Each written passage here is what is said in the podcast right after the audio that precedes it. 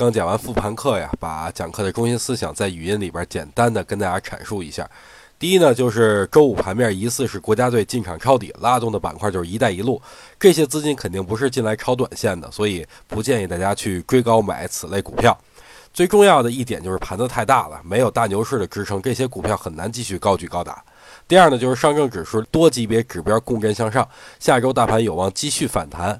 第三呢，就是梳理了一下下周可以关注的个股。第四呢，就是讲述了一下未来要关注的概念，比如变更实际控制人和债转股。变更实际控制人这个概念是贯穿了本轮行情的主线，就比如连续涨了三天的天马股份和周五刚涨停的和盛新材啊。对于债转股第一梯队以海德股份为首的个股啊，已经有不错的涨幅了，所以下周大家可以关注债转股第二梯队的表现。如果不知道哪些属于，您可以回复您的姓名和电话。这边会有工作人员给您发送我的讲课录像。